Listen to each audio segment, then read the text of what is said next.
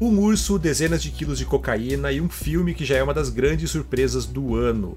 O Urso do Pó Branco acaba de chegar aos cinemas e a gente discute aqui, no Vale Play, sobre essa história bizarra baseada em fatos reais. Ou quase, né? Eu sou o Durval Ramos e para discutir aqui comigo se ambiente de urso também é ambiente de droga, ela, Nathalie Rosa. Olá, tô muito empolgada para falar sobre esse filme porque realmente é um grande surto. Acho que surto é a melhor definição desse filme. Sim. Então, sem mais delongas, chegou a hora de descobrir o urso do pó branco. Vale o play? Bem, antes da gente começar, sim, este aqui é o Vale Play, o podcast de domingo que vocês conhecem bem, mas um pouco diferente, né? Como vocês devem ter notado, o Aka não tá aqui. Quem ouve os outros podcasts da casa já tá sabendo, mas se você veio direto para cá e não tá entendendo nada, a gente explica. O Aka deixou o Canal Tech por decisão própria e seguiu com outros projetos, e a partir de agora a gente assume o programa. Então, Aka, querido, sei que você está nos ouvindo. Boa sorte aí na sua nova fase, sucesso e obrigado por tudo. E né, a gente vai continuar aqui sempre falando de série, filme, games, cultura pop em geral. E certas coisas não mudam, né? Entre elas, nossa campanha de indicações. Então manda pra gente aí sugestões do que você quer ver aqui no podcast canaltech.com.br. E não só sugestão de conteúdo, né? Mas também de formato, o que a gente pode fazer para melhorar o programa que entregamos para você toda semana. Então é isso, bora lá?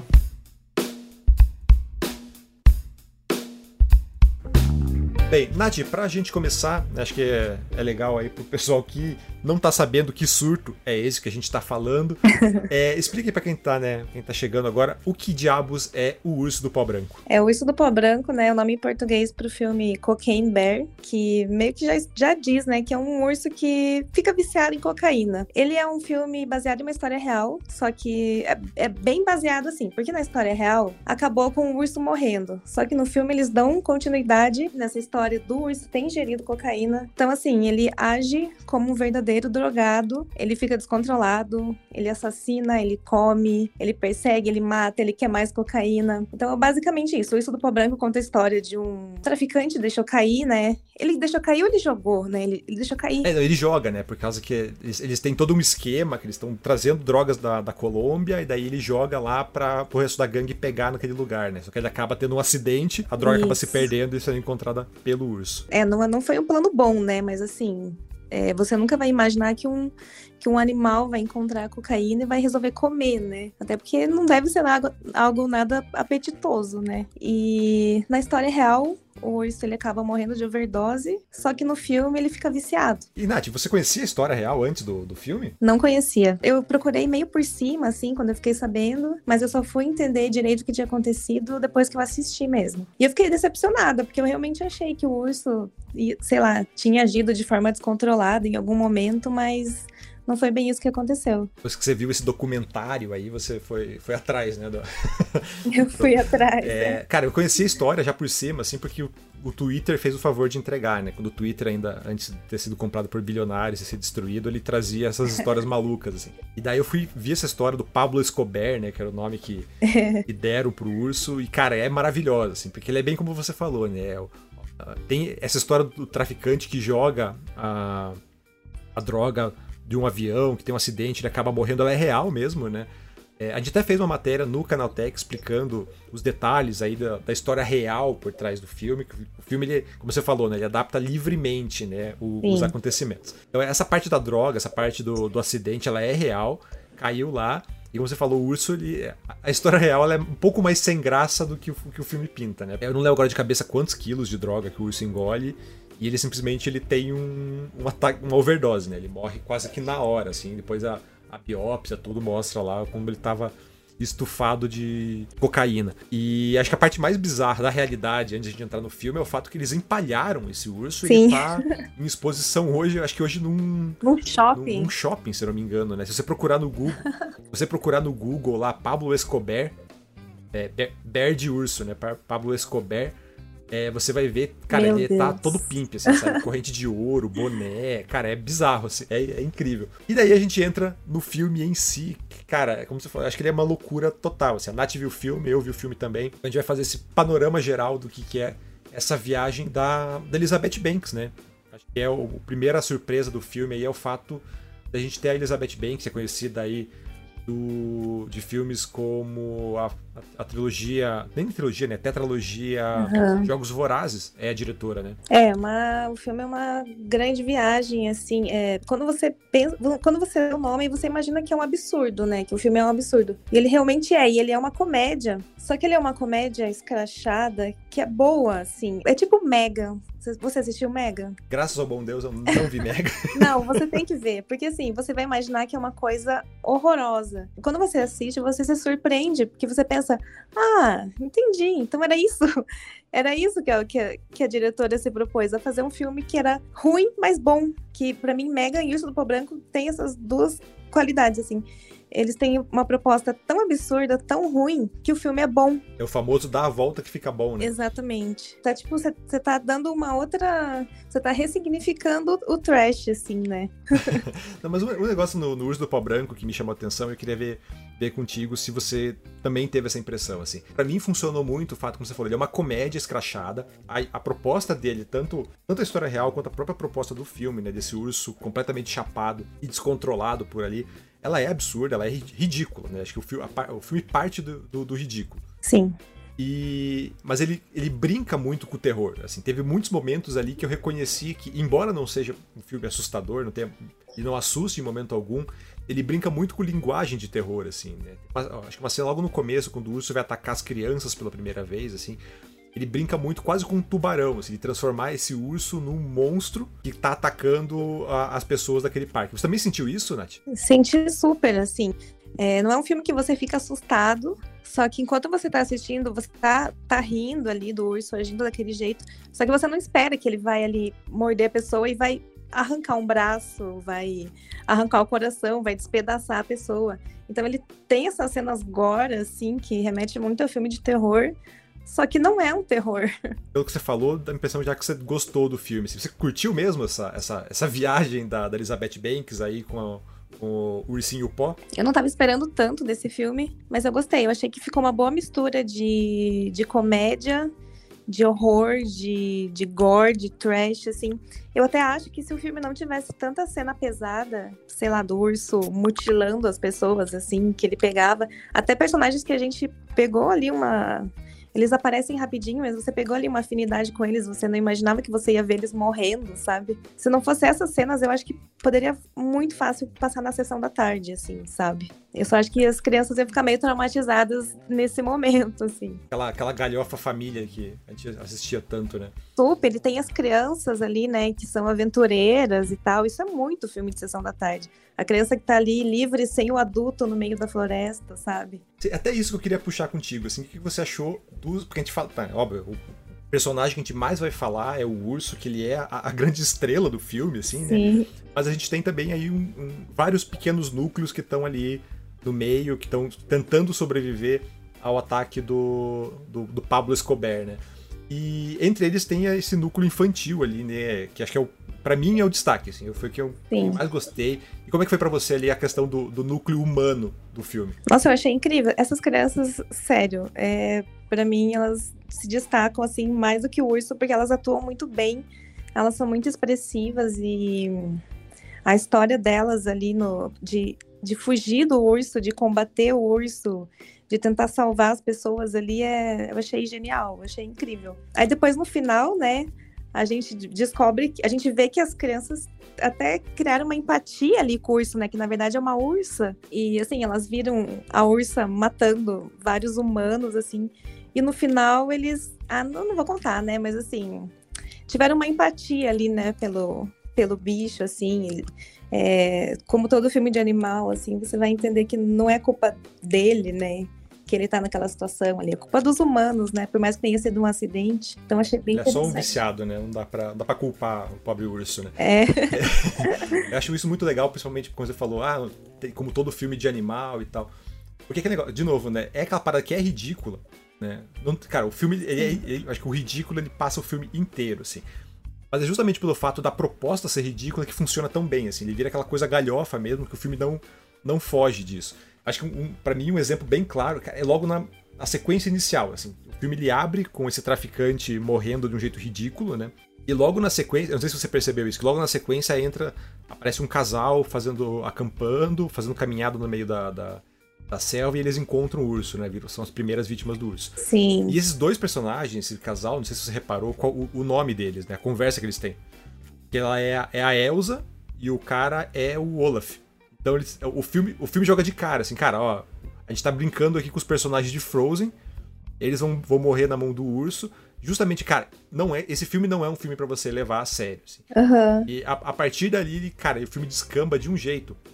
E daí quando entram as crianças, assim, tipo, as crianças entram numa situação tão absurda, tanto de é, lidar com as, com as drogas, quanto fugir do, do, do urso em si, tem aquela sequência que o menininho sobe na árvore e fica desesperado, ela é tão insana ela só, ela só pode funcionar num filme ridículo como esse, assim. E ridículo, pra mim, foi um ridículo extremamente bom, assim. Fazia muito tempo que eu não vi um filme tão zoado quanto esse, tão caótico quanto esse. Sim. É, eu acho que a graça de, de fazer um filme absurdo é você não tentar transformar em algo sério. Porque quando você transforma em algo um absurdo em alguma coisa séria, não fica legal. Aí que fica ruim. Quando você abraça o absurdo, você pensa, eu vou fazer, eu vou pegar essa premissa absurda e vou fazer o roteiro mais absurdo de todos. E vai ser incrível. E realmente foi. E ao mesmo tempo ele funciona, né? Porque tem começo, meio e fim, ele muito. tem todos os personagens ali tem um pequeno arco, todos, como você falou, as atuações estão muito boas, né? O menininho que faz, acho que o para mim o menino é a estrela, assim, Ele- mais do que a Sim. a mãe, mais do que os policiais, pra mim a história do menininho é sensacional, assim, porque ele é muito bom, né? É o guri do Sweet Tuff, né? Sim, sim, é, eu percebi. Demorei um tempinho pra reconhecer, assim, mas eu achei que agora ele conseguiu se mostrar mais do que na série, né? Na série ele é ali um menininho mais ingênuo, assim. Aí agora ele teve mais umas falas, assim, que ele pôde mais se, se mostrar mais como ator, que ele pôde gritar, que ele pôde correr. Que ele, ele foi o herói ali, né? E e até por isso, acho que é pelo diferente do papel, né? Porque no Sweet Tooth, embora ele seja protagonista, é aquele personagem que a gente já viu outras vezes em outros meios, que é ah, o, o menininho ingênuo nesse mundo pós-apocalíptico bizarro. Sim.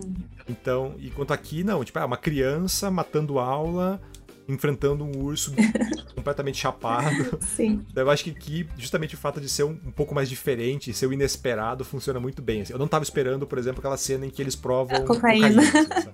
Cara, eu, eu chorava e dava risada. Assim, de tão ab- Primeiro, o absurdo da cena, e segundo, o absurdo dos bastidores. Assim, tipo, cara, como é que autorizaram isso, sabe? Como é que deixaram filmar esse negócio? Eu sempre penso isso, assim, como que eles convencem os pais, né, a deixar. Então, teu filho vai falar muito palavrão, ele vai falar sobre cocaína e ele vai fingir que está experimentando cocaína.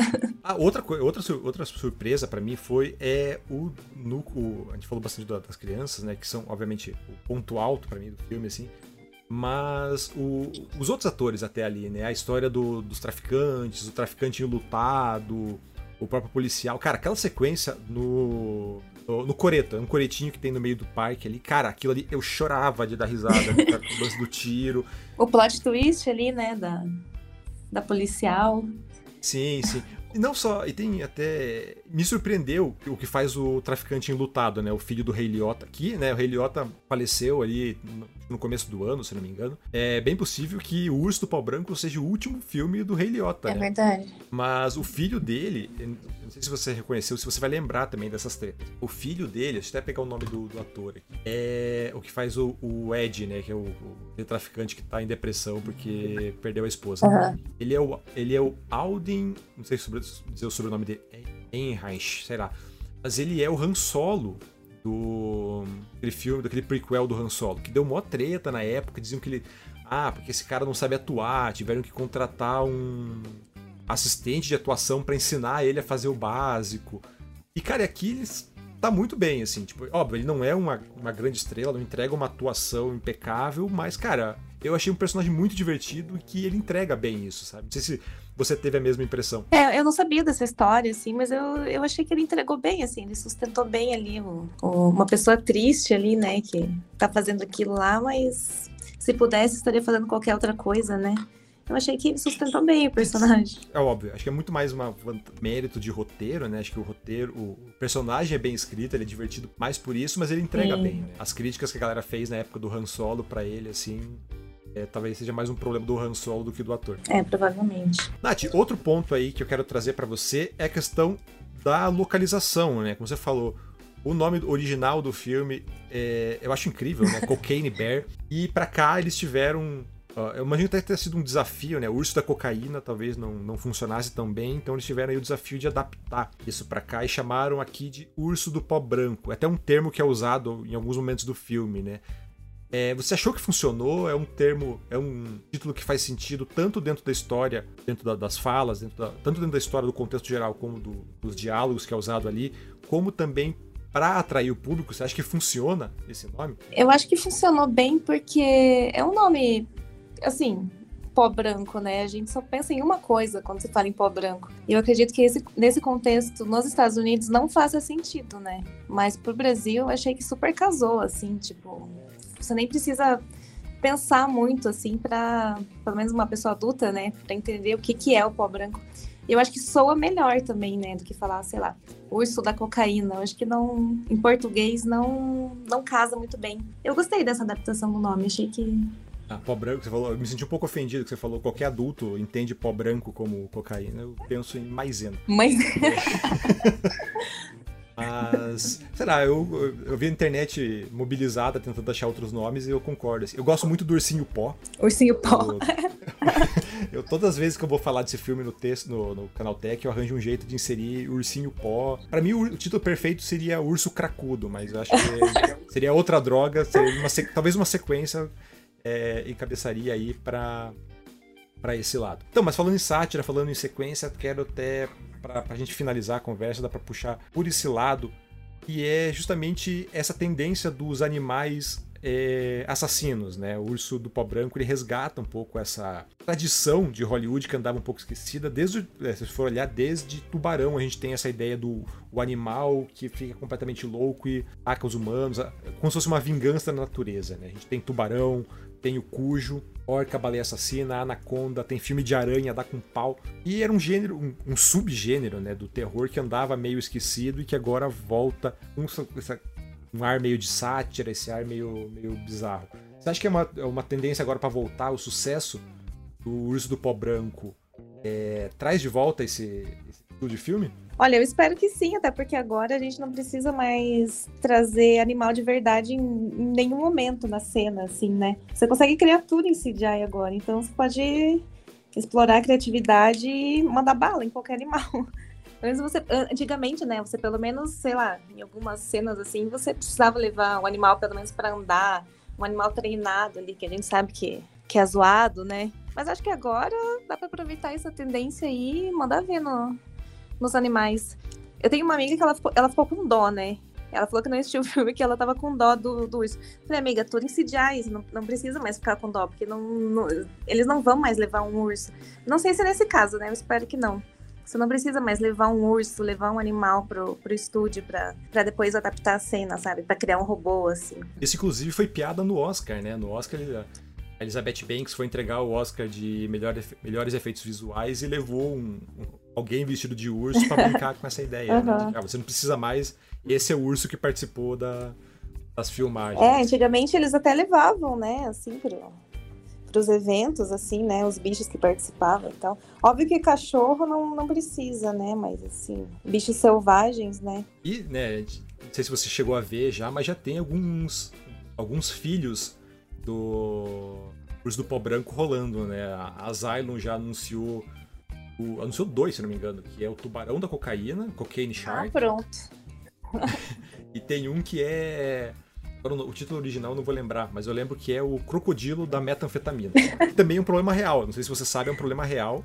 Hum. Polícia de alguns estados americanos, tipo a Flórida, assim, já falaram, já, já, já pediu pro pessoal, pessoal, não descarte metanfetamina e outras drogas no esgoto, porque isso gera acaba caindo nos pântanos, os crocodilos acabam comendo e ficam muito violentos. Nossa. Então a Zylon já, a Zylon já anunciou que tá fazendo um filme do, do crocodilo da metanfetamina. Não sabia disso. Nath, para encerrar, qual animal você quer que veja que apareça agora chapado num, num próximo filme aí, destruindo tudo? Que animal Meu você acha Deus. que ficaria bom e com que droga? e com qual droga? Putz.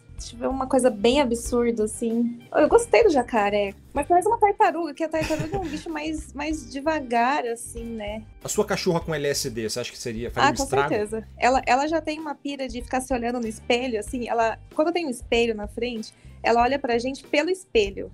Ela prefere. Aí eu fico imaginando se ela usar um LSD, coitado. então, então é isso. Nath, então pra gente fechar aqui, o Urso do Pau Branco, vale o play? Vale o play com certeza.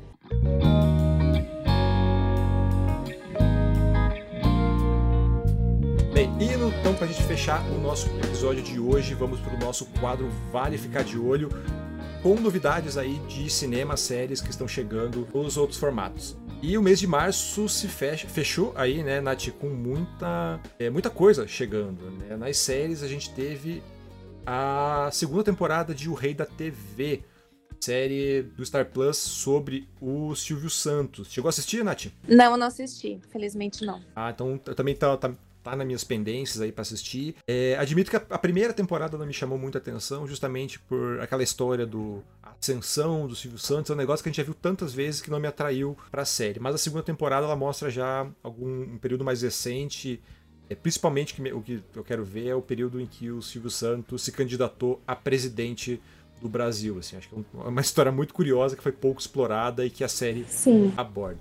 Nos cinemas a gente tem agora aí, chegou agora no dia 31 de março, Mistério em Paris, filme com Adam Sandler e Jennifer Aniston. Nath, você é um grande, uma grande fã do, do Adam Sandler? Eu sou. Eu sou dos dois. Então esse filme para mim é, é perfeito. Você viu o anterior, é Mistério no Mediterrâneo, né? Eu vi. Eu achei bem divertido, assim, não é nada de extraordinário, mas é muito divertido. Os dois têm muita sintonia, né? Eu não vi, eu tenho sérios problemas com o Adam Sandler. Ah. Até já sugeri aqui um podcast pra gente fazer, que é o julgamento do Adam Sandler. Ele é um bom ator, não é um bom ator, então fica aí. Participar desse. Um, dia, um dia ele aparece. Que é bom saber que você gosta dele, que você vai ser advogado do Sim. Também no dia 31 de março chegou na Apple TV Plus Tetris, filme aí com toda a história do jogo. E o jogo que todo mundo conhece, mas a história por trás dele não é tão pouco conhecida assim. É uma história bem maluca, não sei se você já, já ouviu falar, Nath, que é basicamente o jogo foi criado na União Soviética ali, né, ainda durante a Guerra Fria, e tem toda uma história de contrabando, trazer o cara para fora da, União Soviética. E o filme dá uma. Né, pelo trailer, ainda não vi o filme, mas dá a entender que eles vão transformar isso quase numa trama de espionagem internacional. Assim. Então, eu tô bem, bem curioso aí porque Tetris vai trazer. Interessante. Bem, é isso. Agora eu quero saber de você, nosso ouvinte, se o nosso podcast vale o play. Então, né, reforçando o contato lá do começo, entre em contato por podcast.canaltech.com.br ou comente nas nossas redes sociais pelo arroba canaltech. Ou pode procurar a gente pelas nossas próprias redes sociais. Né? Não sei se a Nath é, quer esse tipo de interação, mas no meu caso é só procurar lá Durval Ramos, qualquer. O primeiro Durval Ramos com menos de 60 anos sou eu. Então. É, a gente vai perder nosso verificado, né? Valeu, Elon é, Musk. É, vamos perder. eu me nego a pagar, eu não vou dar esse gostinho pro, pro Elon Musk. É, pra, pra me achar daí também é é Nathalie Rosa, só que se escreve Nathalie, sem Y, sem H nem nada. Nathalie Rosa, normal. Então segue aí a, a gente. Pra... E lembrando também que a gente é, tem podcast todos os dias aqui no feed do Canal Tech. Então segue a gente lá para não perder nenhum lançamento. Este podcast ele é produzido e apresentado por mim, Durval Ramos, e editado pela equipe de multimídia aqui do Canal Tech. Também com a participação da Nathalie Rosa e a revisão de áudio da dupla Gabriel Rime e Mari Capetinga, com trilha sonora composta por Guilherme Zomer. Nath, muito obrigado por ter vindo. Obrigada a você, adorei falar sobre esse filme. É muito bom. bom ver lá Urso Pobrão, filmaço. por favor. E a, você, e a você, querido ouvinte, boa semana e até a próxima.